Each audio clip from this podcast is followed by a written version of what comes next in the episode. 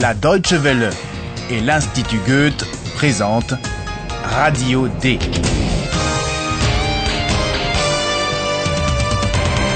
Un cours d'allemand radiophonique. Auteur Herald Mese.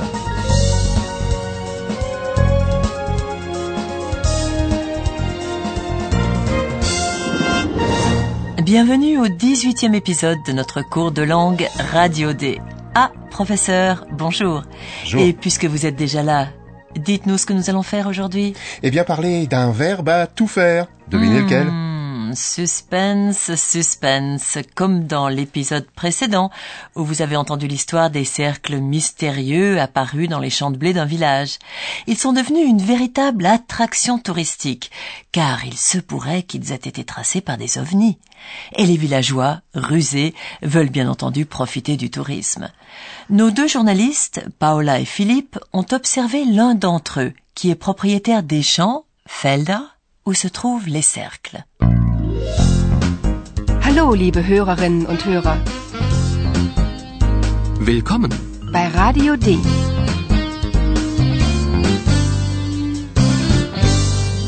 Radio D. Die Reportage. Écoutez la scène. Que propose le villageois?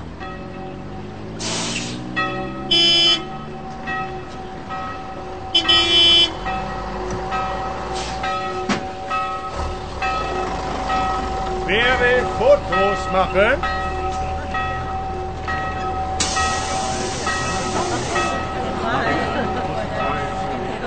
Fotos? Wer will Fotos machen? Ein Foto kostet nur 5 Euro. Fotos, wunderbare Fotos.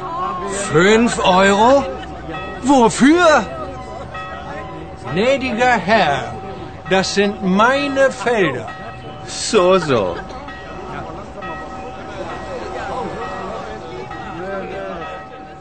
Vous aurez certainement compris les mots photo et euro. Ein Foto kostet nur 5 Euro. Fotos, wunderbare Fotos. Au début, on peut penser que ce villageois vend des photos, mais pas du tout. Il ne fait que proposer aux touristes de faire eux-mêmes des photos. Fotos? Wer will Fotos machen? Les touristes doivent donc prendre eux-mêmes les photos. Pour qu'elles soient réussies, ils doivent monter sur une grue, et c'est payant. Mais tout de même, 5 euros. Fünf Euro? Wofür? La réponse du villageois n'est pas très convaincante. Pour justifier la somme qu'il réclame, il précise que les champs sont à lui. Gnädiger Herr, das sind meine Felder. So, so. Remarquez, chacun est en droit de choisir ce qu'il fait de son argent. Dis donc, Campu, a-t-on des nouvelles de Philippe et Paola? Ja, Philipp und Paula warten auf im Wald. Là, il faut que je vous explique. Philippe et Paola attendent la venue d'OVNI, ce qui n'est pas très probable. Quoi qu'il en soit, ils se sont cachés dans une forêt, non loin du champ au cercle, sur lequel des extraterrestres pourraient atterrir cette nuit. J'imagine l'endroit assez sombre et inquiétant. Écoutez ce que Philippe et Paola ont vécu dans la forêt.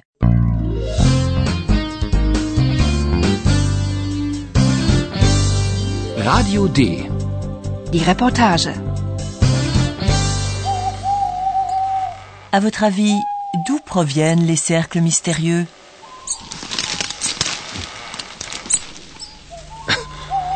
Was war das? Eine Maus!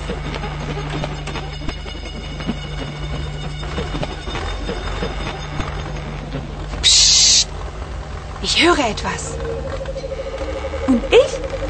Ich sehe etwas.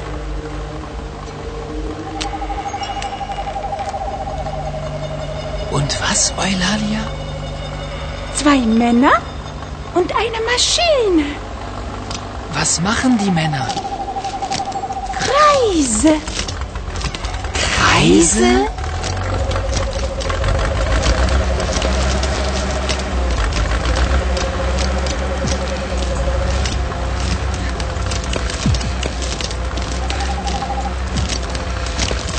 Hallo? Ist da jemand?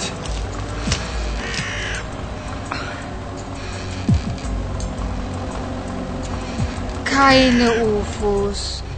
Keine Außerirdischen. Nur zwei Männer und eine Maschine. Eh non, ce n'était pas si mystérieux. Deux hommes, vraisemblablement des habitants du village, ont dessiné des cercles dans le blé avec une machine. Eulalia découvre les hommes et leur engin. Zwei Männer und eine Maschine. Philippe veut savoir ce que les hommes sont en train de faire, machen. Was machen die Männer? Reise. Heureusement qu'Eulalia a accompagné Philippe et Paola, non seulement les chouettes volent et voient ainsi les choses de haut, mais en plus elles ont une très bonne vue de nuit. Ils forment une équipe parfaite. Paola entend quelque chose Psst. Ich höre etwas. et Eulalia voit quelque chose. Und ich? Ich sehe etwas. Et Eulalia parvient aussi à attraper rapidement une souris, Maus, dont le bruit a tout d'abord effrayé Philippe. Was war das? Eine Maus. Des hommes étaient à l'origine des événements nocturnes et non pas des ovnis ou des extraterrestres. Keine UFOs. Keine Außerirdischen. Nur zwei Männer und eine Maschine. Nos trois détectives se mettent en route pour le village. À la faible lumière d'un réverbère, Philippe regarde Paola et découvre à sa grande surprise une plume, Feda, dans sa chevelure. Essayez de deviner, à la réaction de Paola, ce qu'a tenté de faire Philippe.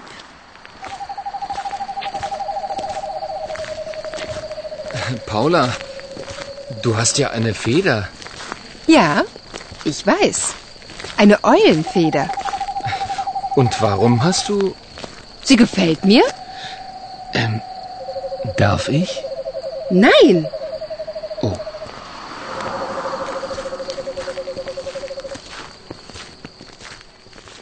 Philippe essaie probablement de retirer la plume des cheveux de Paola. Il demande certes l'autorisation. Je peux? Darf ich? Mais il s'agissait sans doute d'une question rhétorique, sinon Paola ne le repousserait pas avec une telle force. D'abord, Philippe découvre que Paola a une plume dans les cheveux. Paula, du hast ja eine Feder. Bien sûr que Paola le sait, puisqu'elle s'est mis elle-même une plume de chouette, Eulenfeder, dans les cheveux. Ich weiß. Eine Eulenfeder. Philippe veut naturellement savoir pourquoi? Warum Und warum hast du... Paola dit seulement que la plume lui plaît. Sie gefällt mir? Quant à nous, chers auditeurs, sortons maintenant de l'ombre pour nous tourner vers les idées lumineuses de notre professeur. Und nun kommt wieder unser Professor. Radio D? Gespräch über Sprache. Les villageois, chers auditeurs et chers et éminents professeurs, n'ont pas ménagé leur peine. Ils ont fait eux-mêmes les cercles mystérieux. Was machen die Männer? Reise. Eh bien, attelons-nous également à la tâche. Nous parlons aujourd'hui de ce verbe aux multiples facettes qu'est le verbe faire, machen. La question est donc, si je ne m'abuse, que peut-on faire avec machen C'est cela? Oui, tout comme dans d'autres langues, machen peut être utilisé avec une foule de noms et de substantifs. Paola et Philippe ont par exemple reçu la mission de faire des recherches. Eine Recherche machen. S'ils ont de la chance, ils peuvent faire une interview. Ein Interview machen. Entschuldigung, darf ich ein Interview machen? Si cela est permis, ils peuvent aussi faire une photo. Ein Foto machen. Entschuldigung, darf ich ein Foto machen? Et s'ils ont faim après le travail, ils peuvent se faire à manger. Essen machen. Ich mach mal Essen. S'ils sont fatigués, ils peuvent faire du café. Einen Kaffee machen. Ich mach mal einen Kaffee. Et avec cela, nos auditeurs peuvent à présent faire une histoire. Eine Geschichte machen. Machen wir eine Geschichte. Oh, je vous en prie. Une histoire se raconte ou s'écrit, mais faire une histoire. Eine Geschichte machen. L'expression n'est pas très heureuse. Voilà ce qui arrive d'ailleurs avec les emplois du verbe machen. C'est juste, mais cela appauvrit considérablement la langue. Machen est souvent employé à la place d'un autre verbe qui lui est mieux approprié en général à la situation. Oh, mais cela n'est pas si grave, professeur. Oh, parfois. Bon, mais allez, je vais pas vous faire d'histoire. Bon, alors on peut se quitter cordialement. Bien Au revoir, sûr. professeur. Au revoir. Quant à vous, chers auditeurs, vous pouvez à présent réécouter la scène et puis, pour finir, une nouvelle scène.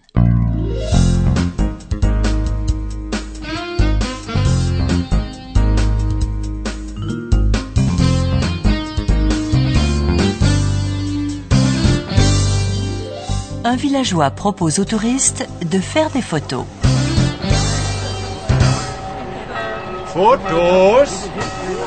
Wer will Fotos machen? Ein Foto kostet nur 5 Euro. Fotos, wunderbare Fotos. Fünf Euro? Wofür? Gnädiger Herr, das sind meine Felder. So, so.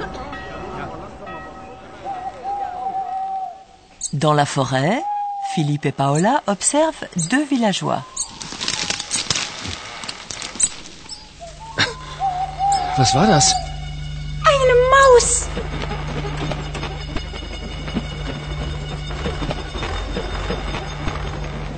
Psst. Ich höre etwas.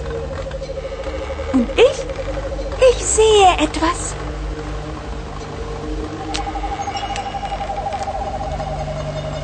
Und was, Eulalia?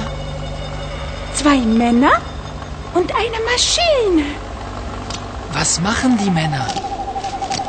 Reise. Reise?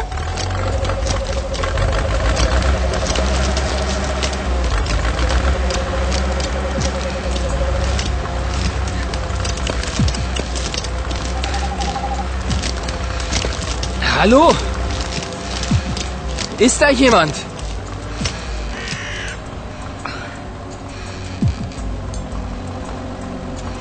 Keine UFOs.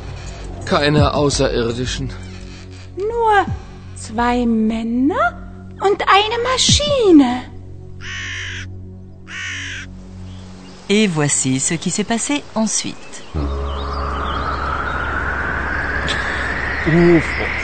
UFOs. Karl! Karl, was sagst du? Es ist plötzlich so laut hier. Ich verstehe dich nicht. Ein Unsinn. So ein Blödsinn. Ein UFO. Schaut mal da, ein UFO. Hilfe! Nein! Ein UFO! Es gibt UFOs. Es gibt sie doch. Oh, ist das aufregend. Karl, schau doch mal. Blödsinn, so ein Blödsinn.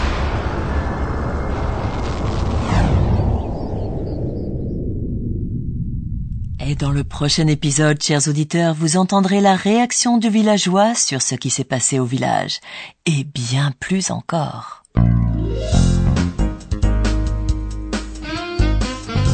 Bis zum nächsten Mal, liebe Hörerinnen und Hörer.